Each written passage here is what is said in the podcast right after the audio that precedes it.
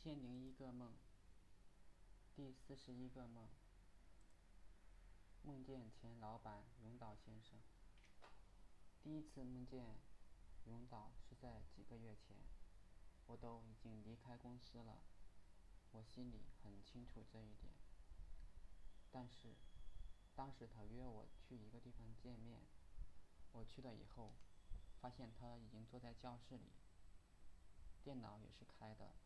他正在工作，我们俩聊了很久。他说会把客户资料发给我，希望我尽快的把问题处理完毕。我表示会尽快改好，然后就下楼离开了。从小院子里走到公路上。第二次梦见的，确切来说不是永岛先生，而是 CC Office。以前永岛先生在那里组了一个小型的办公室。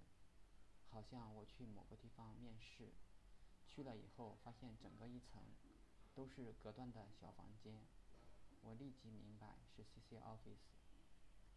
其中一个中年少妇接待了我，她说有事要先出去一下，让我在办公室等。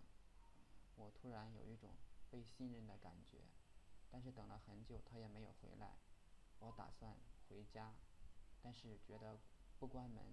就走似乎不好，就很为难。第三次梦见云岛先生，他正在聊 QQ，他问我什么时候回去他那里上班，我说我现在还在许昌。他让我解决客户的问题，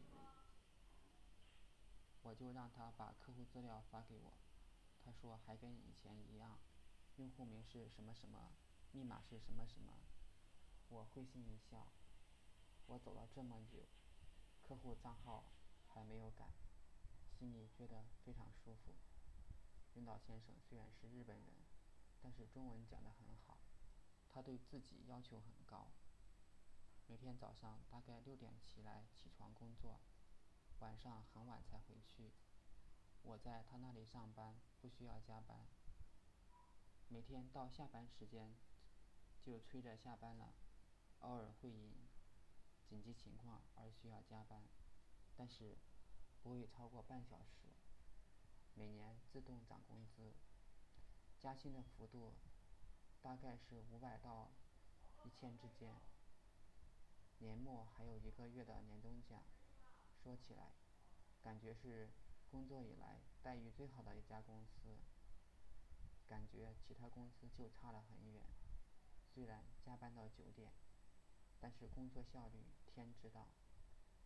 日本人讲究效率、规划，中国人似乎只知道加班。老实说，这几个梦，我觉得反映了我对现在工作的不满。老板强制推出九九六，他总希望员工加班。